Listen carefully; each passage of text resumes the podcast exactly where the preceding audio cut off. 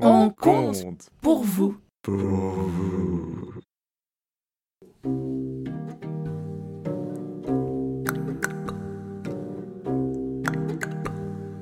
Pieds nus sur la terre, Gaï, Gaï, où es-tu?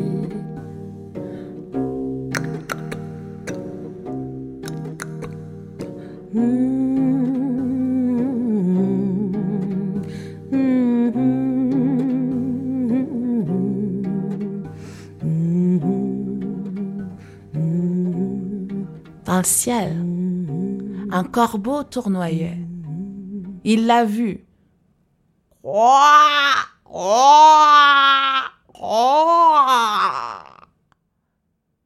Heureusement, Gerda avait appris le langage des corbeaux par sa grand-mère.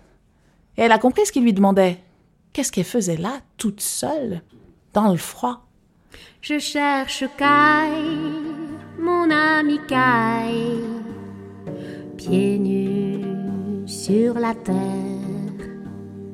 Depuis tout petit, les roses sont notre trésor. Mais il est parti, son traîneau loin vers le nord. Et toi, corbeau, tu l'as vu, Kai? Peut-être. Peut-être.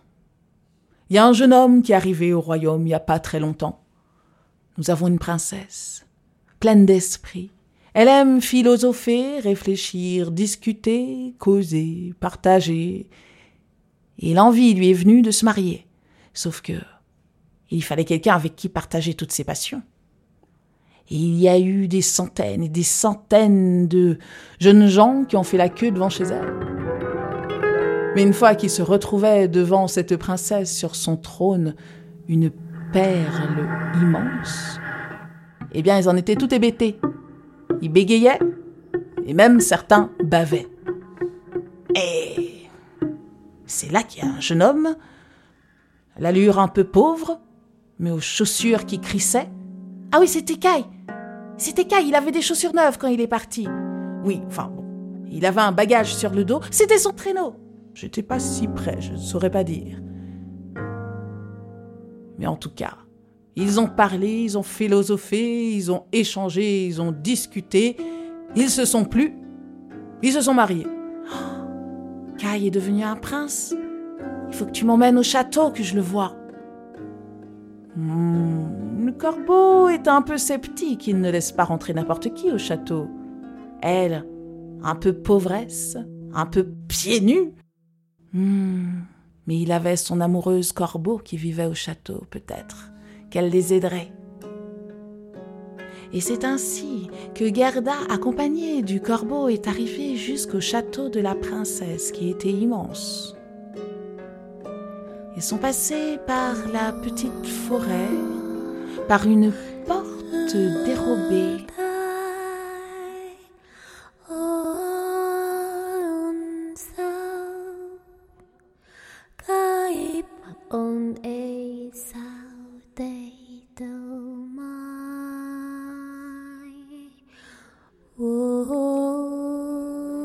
Ils ont attendu que toutes les lumières s'éteignent dans le palais. Alors, guidés par les froissements d'ailes des corbeaux, tous les trois sont passés dans des longs couloirs, corridors sombres, résonnantes, et des personnages étranges, juchés sur des chevaux aux longues pattes maigres, à la crinière nuageuse, à la queue faite de vent. Les cavalières et les cavaliers avaient des chapeaux extravagants, pantalons bouffants, des couleurs pastel les entouraient, comme un parfum d'épices flottait autour d'eux. Ce sont les cavaliers et les cavalières des rêves, lui ont dit les corbeaux. C'est bien. Ça veut dire que le prince et la princesse dorment. Les cavaliers emmènent leurs rêves. Alors qu'ils cheminaient ainsi dans le château, bercés par le chemin des rêves, ils s'approchaient peu à peu de la chambre de la princesse et du prince. Gerda s'est approchée. Elle voyait une nuque brune qui lui rappelait très certainement Caille. Elle l'a touché. Il s'est retourné. Ce n'était pas Caille. Il avait une petite moustache. Ça pouvait pas être Caille. La princesse et le prince, maintenant qu'ils étaient réveillés, tous les cavaliers de rêve avaient ramené au grand galop leurs rêves. Ils se sont demandé ce que faisait cette petite fille et ces deux corbeaux dans leur chambre. Alors, elle leur a expliqué. Je cherche Caille, mon cher Caille. Nous avions un jardin de roses, notre trésor, la rivière. Le prince et la princesse lui ont proposé de rester. Elle n'a pas voulu, bien sûr. Ils ont offert le gîte et le couvert au corbeau pour l'éternité. Et à elle, ils lui ont offert un carrosse. Un carrosse tout en or.